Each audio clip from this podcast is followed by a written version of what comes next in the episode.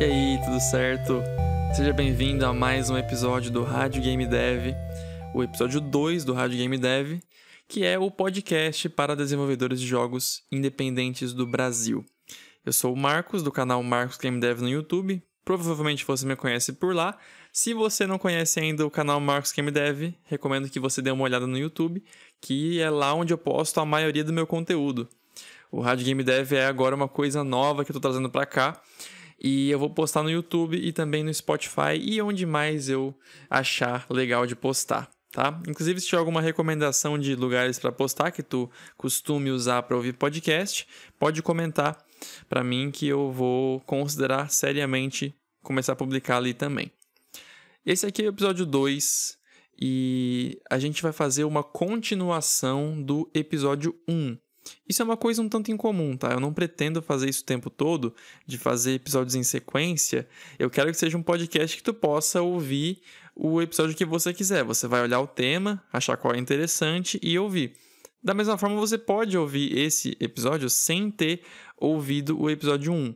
Mas como o, esse episódio vai tratar do mesmo tema, entre aspas, vai ser uma continuação ainda dentro desse assunto que eu puxei lá no primeiro episódio, eu vou talvez ao longo do, do podcast puxar algumas informações que eu falei no episódio 1. Mas certamente você, se não quiser ouvir o episódio 1 agora, fica aí à vontade, que eu vou fazer uma recapitulada também sobre o que, eu falei lá. Então fica a seu critério se você vai ouvir aquele lá ou vai ouvir esse, você que escolhe, tá? É, resumidamente, o episódio 1 foi sobre como a gente começa a criar jogos, mas desde o início mesmo. Da onde que surge a vontade de fazer jogos? Eu compartilhei aqui comigo, eu sempre tive um gosto por jogos e sempre tive um gosto por ensinar. Então isso ajudou eu a trazer a ideia de criar jogos, porque criar um jogo é você ensinar coisas novas para o seu jogador, você cria um novo universo, um novo tipo de jogo com as suas próprias regras, né? Porque mesmo que seja parecido com alguns outros jogos, tipo assim, ah, o meu jogo é um jogo de plataforma. Então as regras são as mesmas. Você tem a sua vida, você perde vida, ou você morre assim que encosta em um perigo, num espinho, numa serra elétrica, em um inimigo. Só que as regras são diferentes porque a forma como o seu personagem se movimenta é diferente no seu jogo. Então você vai explicar para o jogador e fazer ele aprender ao longo do jogo inteiro sobre como controlar o seu personagem, sobre como andar pelo seu, pelas suas fases, como vencer os desafios. Então, toda fase do jogo que você cria, ou se não for jogo de fase, cada partida, cada, cada configuração nova que o jogador coloca, são coisas que ele tem que aprender. Então, você, como desenvolvedor, está sempre ensinando ele. E eu não digo ensinar só pelo tutorial, mas você ensina ao longo do jogo inteiro. Eu falei um pouco sobre isso no último podcast. E e disso então pode surgir a vontade de criar jogos, porque não é só querer jogar, não é só gostar de jogar que automaticamente você quer criar jogos. É uma coisa que vem é, junto com outras características que você tem que ter. E eu falei também muito da importância de você escolher a sua área e começar a estudar, se aprofundar em uma área específica da área de jogos. Porque jogos são. Cria... Criação de jogos é muito amplo. Tem a programação, tem o game design, tem arte, tem música e tem som. E esses são só os principais, né? Que são os mais comuns para jogos independentes. Mas empresas maiores de games vão ter outras áreas ainda aí no meio. Então você pode se aprofundar em, nessas, em várias áreas. Aí eu comentei sobre a importância de você escolher uma área primária e uma área secundária porque é muito comum num mesmo jogo uma pessoa trabalhar em mais de uma coisa. E eu falei a minha opinião sobre como não é muito saudável você querer fazer tudo. Porque eu vou trazer até um pouco mais sobre isso agora, nesse momento, né, puxando lá do primeiro episódio, porque algumas pessoas elas veem o fazer tudo como algo interessante, algo a se almejar. Tipo assim, que legal, né? Eu vou ter que estudar aqui esse software de música, estudar aqui essas formas novas de fazer som. Que legal, que legal. E vão atrás de aprender e não se sentem muito agoniadas com isso. Aí eu falei no último episódio sobre como eu estudei arte por um tempo e simplesmente não tive vontade de seguir em frente. No meu caso, eu não seria um desses que veria o fazer tudo como uma coisa boa, mas eu reconheço que pessoas são diferentes, né? E algumas pessoas podem ter essa outra, esse outro tipo de visão. Só que a, a grande maioria é essa, né? A pessoa ela vê o fazer tudo como a única opção. Eu já recebi muitos comentários no YouTube, nos meus vídeos, com coisas tipo assim: "Ah, eu queria tanto fazer um jogo, mas eu não tenho, eu não sei fazer arte". Ou seja, a pessoa colocou a falta da habilidade dela de fazer arte e prova provavelmente também tem aí uma falta de vontade de se esforçar para aprender a fazer arte, né? Pelo, pelo tipo de comentário, eu imagino que tenha também uma falta de vontade de, de ir atrás de aprender. É, e ela vê isso como algo que acaba, acaba com o objetivo. Tipo assim, não sei fazer arte, não vou atrás de aprender, então meu sonho foi esgotado, acabou, não vou mais fazer. E isso eu vejo como algo muito destruidor. Então, por isso que eu trago de forma incisiva o você ir atrás de uma área e no máximo duas, para que você não tenha chance de criar essa mentalidade de não sei fazer isso, essa coisa não será feita. Não sei fazer arte, então pronto, meu sonho acabou. Não tem mais como seguir em frente. Talvez você não tenha essa mentalidade porque não tem muita lógica por trás disso, né? Afinal de contas, a arte, ela tem que estar no jogo. Ela não tem que ser feita, porque você pode pegar em algum site. Se você quer fazer um projeto mais simples e que possa usar recursos de sites que tem por aí, gratuitos ou pagos, né? Você vai poder pagar por uma arte ou pegar uma arte gratuita e colocar no seu jogo. O jogo tem que ter arte, não necessariamente uma arte feita por você. Então você pode tanto pegar a arte quanto pagar alguém para fazer a arte ou encontrar um parceiro artista. E já vieram falar comigo várias pessoas que têm uma habilidade e não tem outra, né? Tipo, eu sei programar, mas não sei fazer arte, tô querendo aprender a fazer arte. Aí eu sempre estimulo a pessoa a dizer, dizendo o seguinte: Cara, você tem uma habilidade. Com certeza tem alguém em algum lugar, em algum, em algum grupo de Facebook, em alguma rede social, em algum fórum, em algum grupo no Discord também, que tem essa habilidade que te falta e, lhe, e falta a essa outra pessoa a habilidade que tu tem. Ou seja, tu é um programador que precisa de um artista. Tu não sabe fazer arte, tu quer encontrar um artista. Vai ter em algum lugar um artista que quer ter as artes dele em um jogo e não sabe programar. Então vai, então vocês têm uma coisa que falta no outro e vocês podem se completar, digamos assim, né? E conseguir fazer um jogo juntos por meio de parceria. E claro, sempre tem pessoas dispostas a receber dinheiro, fazer um trabalho freelance para usar a habilidade delas no jogo de vocês. O que eu sempre faço nos, nos jogos que eu estou publicando na Steam é serviço freelance. Eu faço a programação e o game design e a parte de arte, música e som é tudo pago mesmo. Eu pago uma pessoa que tem essa habilidade para fazer essa parte do jogo. Bom, isso foi a recapitulação do episódio passado e também trazendo algumas coisas a mais. E agora vamos pro episódio de hoje, agora que começou, né? Não, já começou mesmo, né? Mas agora que eu vou começar um outro assunto. A gente parou no ponto de você encontrar o que quer fazer. Mas e agora você encontrou? Vamos supor que você encontrou, ah, eu quero aprender programação de jogos. Beleza, e agora, né? Esse momento é muito perigoso, porque é um momento em que você não sabe nada, digamos assim, e recebe o complexo desafio de descobrir como fazer alguma coisa. Como é para onde que eu vou para descobrir como fazer isso? Para onde que eu vou para aprender a programar? Então, esse é um momento em que duas coisas eu diria que são importantes. Então, tá, você sabe o que quer fazer, só que ainda não começou a estudar. Primeira coisa que eu acho muito importante é ter um objetivo em mente. Um objetivo que é algo que vai te continuar movendo para frente. Porque enquanto você não tiver um objetivo, que eu na verdade fiquei muito tempo sem objetivo, acontece que você fica evoluindo na área que você escolheu, só que meio que sem rumo. Tipo assim, ah, eu tô fazendo aqui uns jogos, tô fazendo uns cursos online, tô aprendendo por essas formas aqui, por livros, por vídeos. Só que eu não sei para onde é que eu tô indo. E enquanto você não definir isso, você vai para qualquer lugar. Aí você vai ficar assim, ah, vou fazer aquela coisa ali, depois fazer outra, vou fazer outra. Aí você nunca tem muita clareza, né?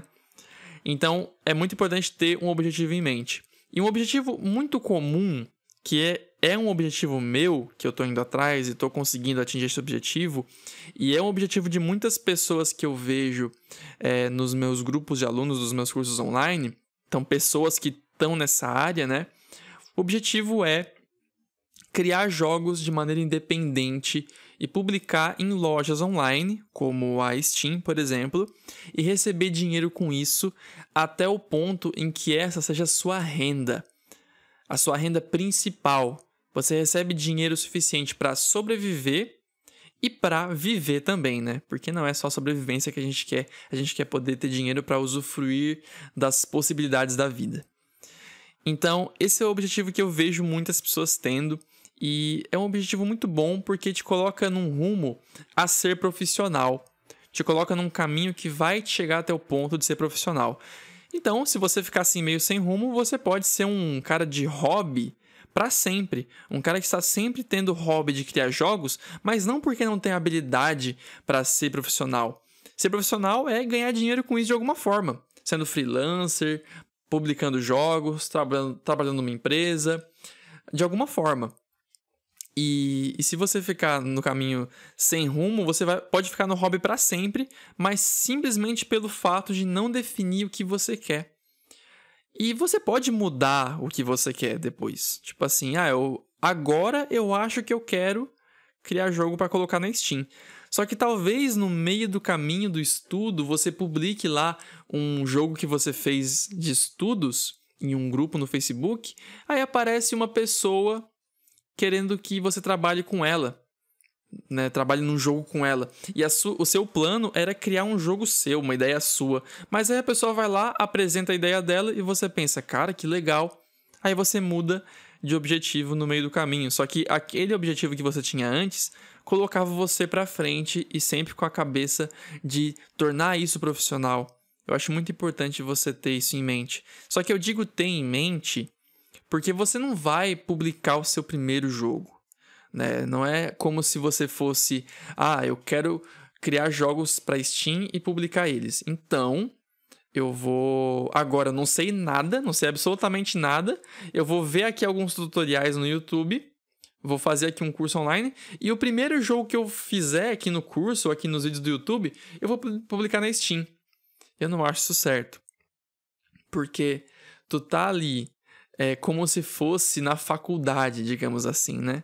Porque no momento de estudar, você vai procurar meios de estudar.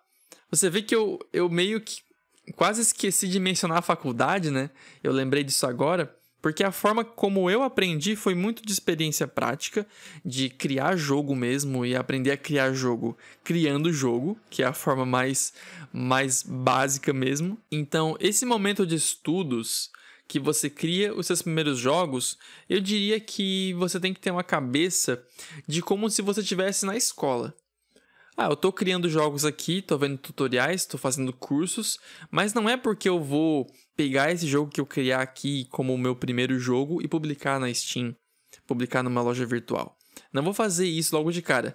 Não que você não possa expor esse jogo. Você pode expor ele para pessoas testarem, para você ver as reclamações que as pessoas têm sobre o teu jogo, e você mesmo vai perceber problemas observando pessoas jogando teu jogo.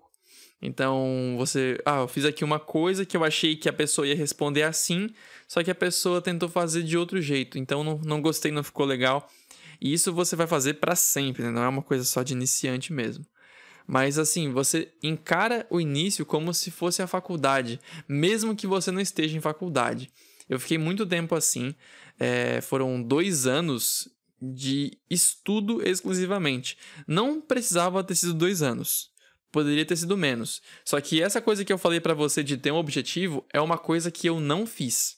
Eu fiquei por muito tempo é, aprendendo a criar jogos, evoluindo e isso era um hobby para mim, só que sem eu perceber. sem eu perceber. Por muito tempo eu estava criando jogos como hobby, mas não porque eu não tinha ainda como é, monetizar de alguma forma, mas é porque simplesmente não estava no meu radar essa possibilidade e eu estava meio que confortável apenas estudando, criando jogos gratuitos só para estudar. Entende? Então, tu tem que ter a fase de estudos, que não precisa ser longa, ela pode ir até um ponto em que tu esteja confortável de que o jogo que você sabe criar, ele é algo comerciável, ou que a sua habilidade seja comerciável por causa de você querer fazer um freelance. A minha arte já tá boa bastante para eu fazer freelance. Minha programação já tá boa bastante para eu conseguir programar um jogo de forma, de forma freelancer. Beleza? É até esse ponto. Não dá para dizer um tempo específico. Eu levei dois anos, mas, né? Hum, eu, eu como eu falei, eu cometi esse erro da, da falta de objetivo. Então, tu chegou nesse caminho de, de ter o objetivo, tá estudando. Mas agora, estudar é fazer o quê? Estudar programação, eu devo dizer, né? Estudar programação de jogos é fazer o quê?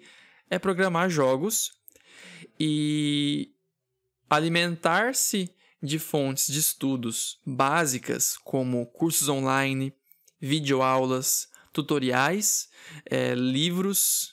No caso, tutoriais eu quero dizer escritos, né? tutoriais escritos por texto mesmo, com imagens, e também livros. Essas são as formas básicas em que você traz coisa para dentro, coisa mais teórica. Mas tem que ter a parte prática também. O que você aprendeu no tutorial, você vai aplicar de forma prática criando jogos de estudo.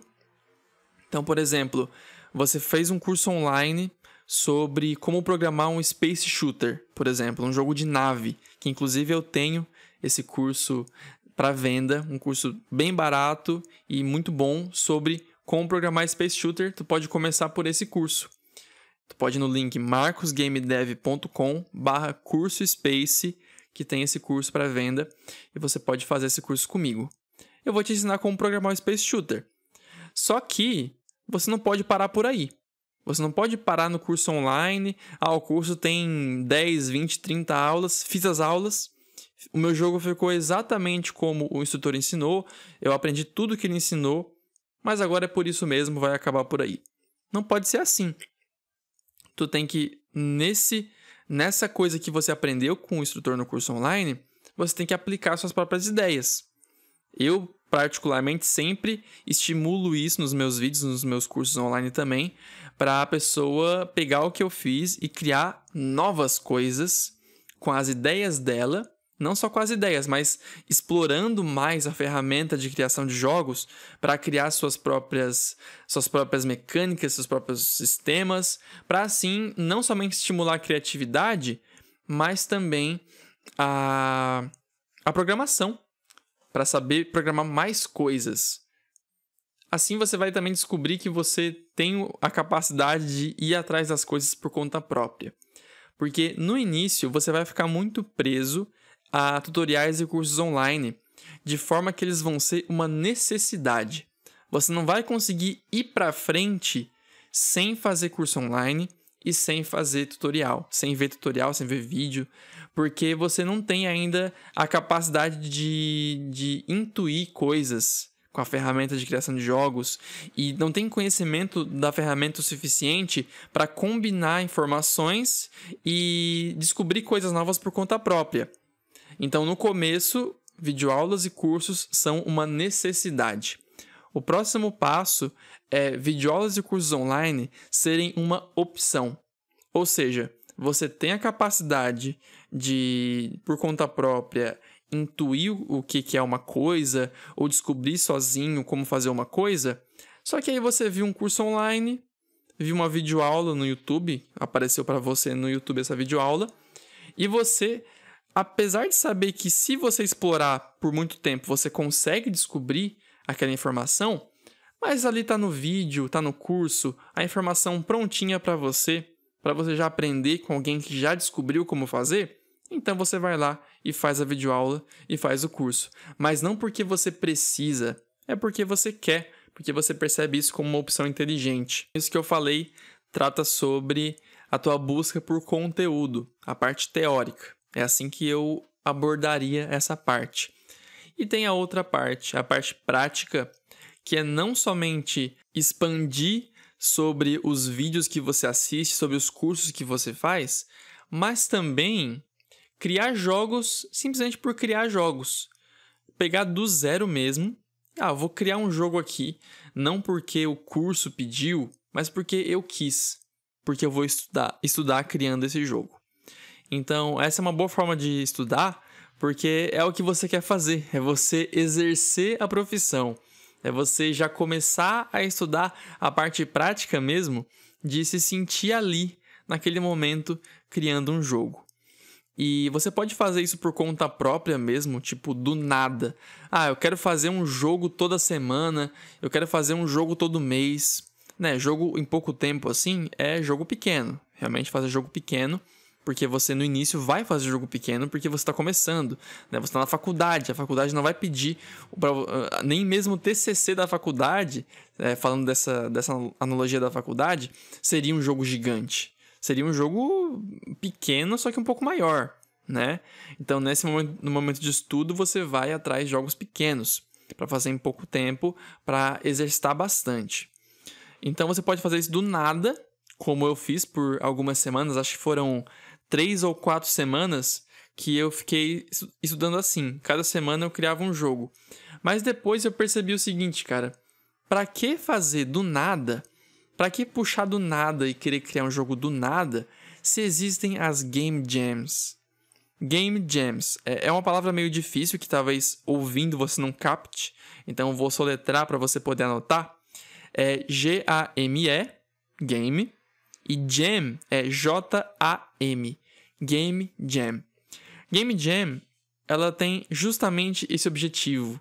Essa coisa de criar jogos pequenos, jogos em pouco tempo, não é algo que eu inventei, é algo que as pessoas fazem há muito tempo para exercitar a criação de jogos.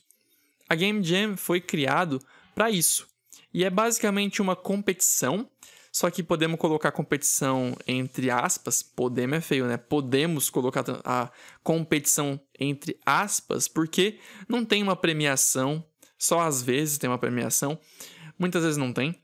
E não tem, às vezes, nenhum pódio para dizer qual foi o melhor, qual foi o segundo melhor, apesar de que é bem comum ter votações em Game Jams para ver qual foi o melhor jogo e o pior jogo, lógico, na opinião de quem votou, né? Porque não dá para definir só com base nessas opiniões.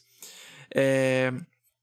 Só que isso é o de menos para Game Jam. Não é para você colocar o jogo numa competição, porque você pode pensar, ah, cara, eu não sei criar jogo, eu vou começar a estudar a criação de jogos me colocando em competições, em competições para disputar o melhor jogo. Como é que eu vou ganhar com o melhor jogo se eu estou fazendo isso para estudar, para aprender?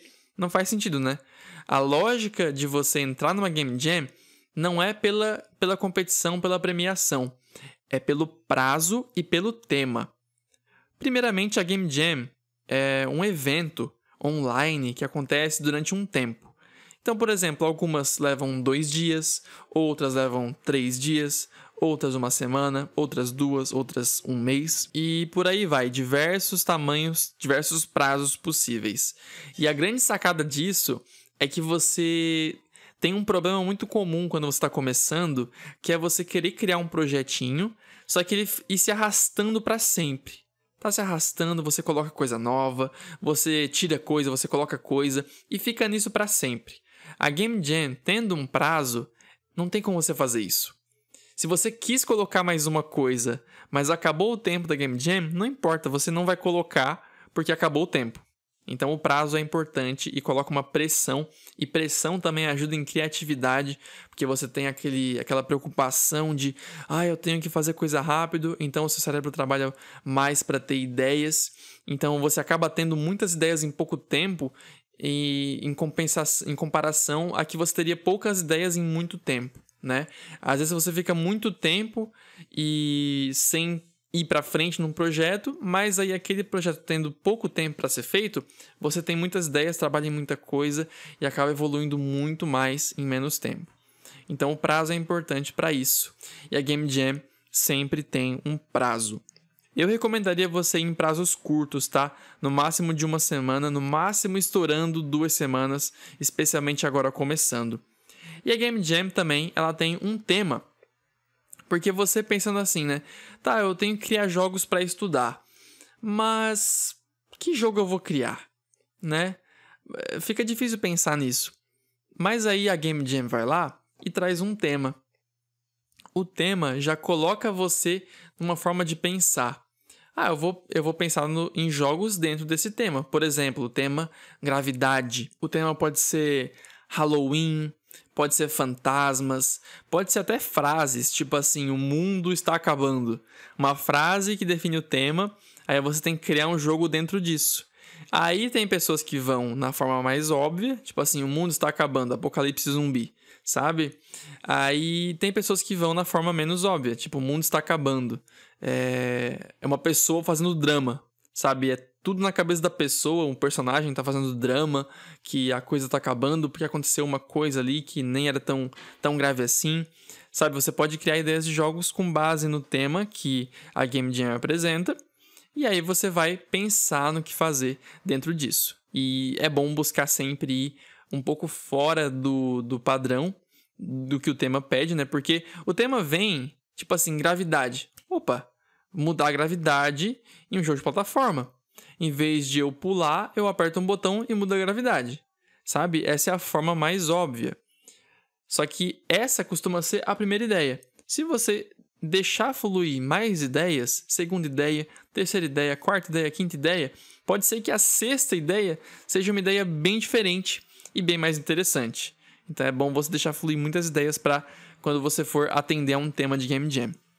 Então, ó, Game Jam como forma de aprender é muito, muito legal.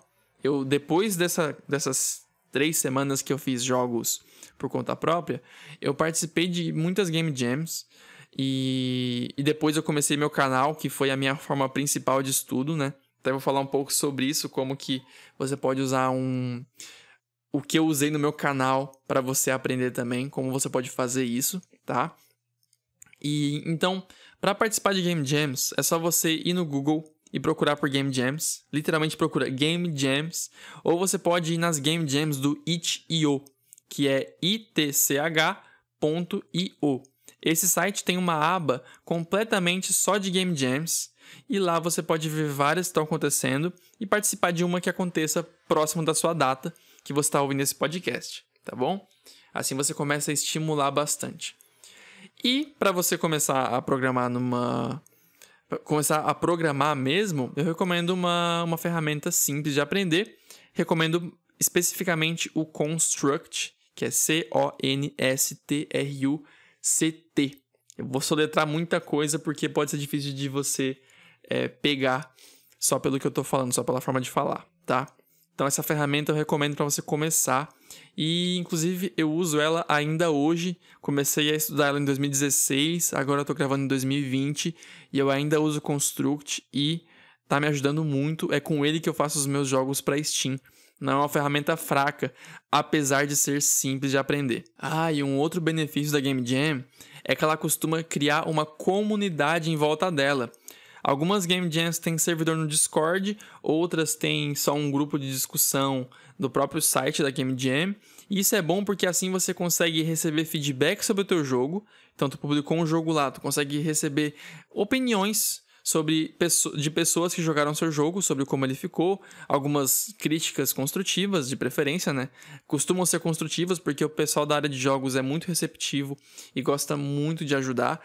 Claro, tem algumas exceções, né? Fique esperto se você encontrar pessoas tóxicas, fique longe delas e não e busque não escutar a opinião de quem é tóxico, né? Porque uma crítica construtiva dá para perceber que tem ali uma preocupação em criticar coisas do jogo, só que explicando o porquê de não ter gostado. Uma crítica destrutiva, ela vai falar que é ruim e ponto final. Então essas você nem escuta porque a pessoa não teve nem a decência de explicar o que achou ruim, né? Então você encontra muitos feedbacks, muitas opiniões em Game Jams pela comunidade dela. E também você pode encontrar equipe. Teve uma Game Jam que eu participei que eu encontrei um músico e esse músico participou comigo depois em mais dois outros jogos de outras duas Game Jams. Olha que maravilha. Músico e sonoplasta. Eu não trabalho mais com ele hoje, mas ainda assim, para aquela época, eu precisava de alguém para trabalhar comigo na música e foi mágico, assim, poder ter um jogo completo mesmo com músicas próprias, sons próprios. É muito mais emocionante para mim do que músicas encontradas na internet. Eu realmente coloquei música original ali no meu jogo, mesmo jogos de Game Jam. Então é muito bom para isso. Agora então, o último ponto que eu vou tratar nesse nesse vídeo Nesse vídeo não, nesse podcast. Eu tô acostumado a fazer vídeo, daí eu falei que é um vídeo. É, continuando então a jornada de, do desenvolvedor de jogos, passamos pelo início, por quando você descobre que quer criar jogos, chegamos agora no estudo, e o último tópico para falar sobre estudo de jogos é o que eu fiz com o meu canal no YouTube. Eu criei um canal no YouTube inicialmente com a intenção de eu mesmo aprender. Essa era a minha intenção no início. Então, quando, se você voltar lá no começo do meu canal, bem no início, vão ter alguns vídeos sobre como programar um roguelike no Construct 2. E, e eu fiz aqueles vídeos porque eu queria saber como programar aquilo. Então, me forçar a ensinar as pessoas em vídeos, em videoaulas, me fez aprender. Isso é muito verdadeiro, você deve ter ouvido isso em algum momento da sua vida. Talvez até um professor na escola falou: Ah, vocês alunos acham que são vocês que aprendem mais, mas não, é a gente que está aqui na frente, os professores que aprendem mais. Isso é, isso é muito verdade. Porque quando você ensina alguém aquilo que você quer aprender, você se força, digamos assim, a entender de verdade porque uma coisa é você entender meia boca, aí você só está se enganando de que você aprendeu. Outra coisa é você entender bem, e outra coisa é você entender tão bem a ponto de conseguir explicar para outra pessoa e fazer essa outra pessoa entender. Então, quando você chega nesse nível, você realmente aprendeu.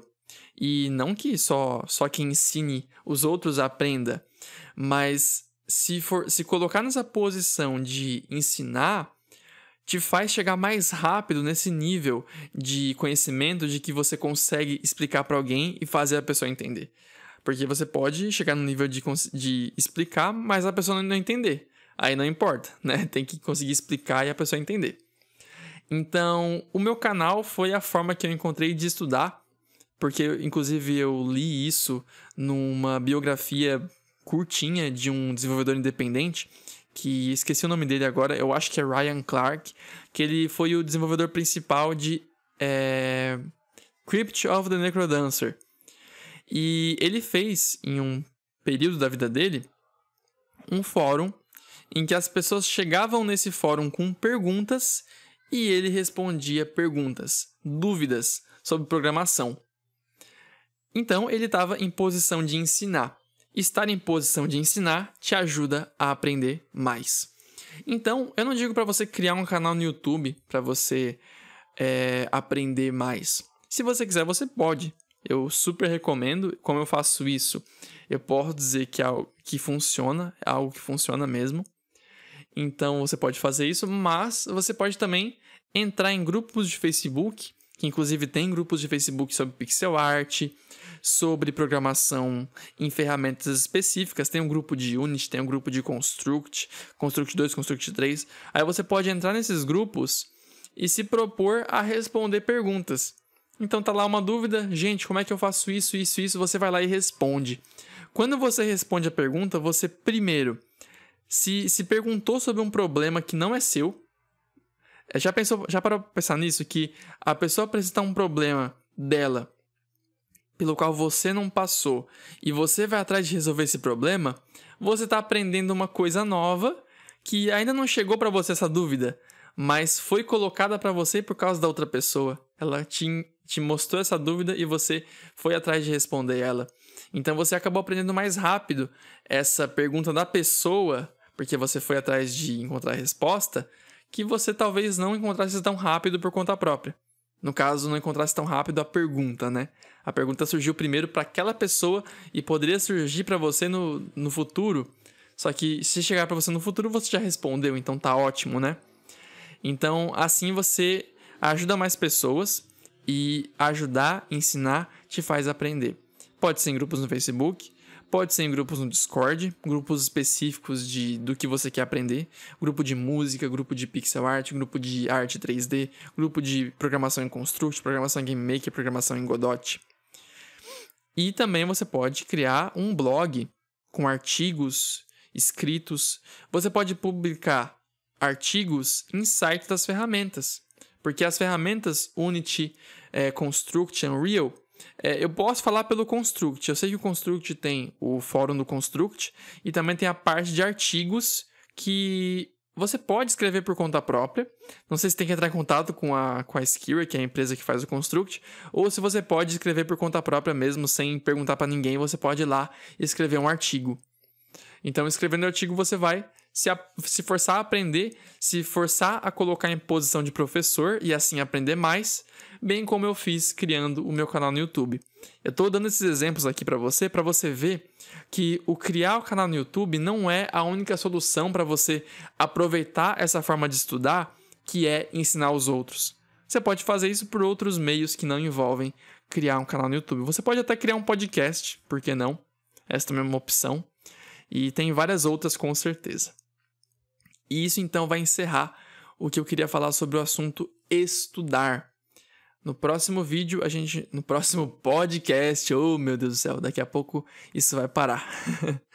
no próximo podcast, a gente vai entrar no tema é, da continuação da jornada, que eu vou falar agora sobre num momento em que você já estudou bastante e já se sente pronto para publicar um jogo para monetizar seu trabalho e vou falar especificamente da publicação. Então você está é, num nível bom e você quer publicar um jogo, como é que você encontra freelancer, como é que você encontra equipe, se for a sua intenção, e como é que você faz a publicação. Novamente falo sobre o curso Como Programar Space Shooters, marcosgamedev.com barra curso Space. Curso Space é curso S-P-A-C-E marcosgamedev.com barra curso Space para você fazer um curso comigo. Esse é um curso muito barato, muito bom e de Construct para você começar a aprender essa ferramenta. Tratando então de tudo que eu falei aqui, de aprender uma ferramenta, aprender a área que você quer exercer na área de games. Beleza? Muito obrigado e espero você então no próximo episódio.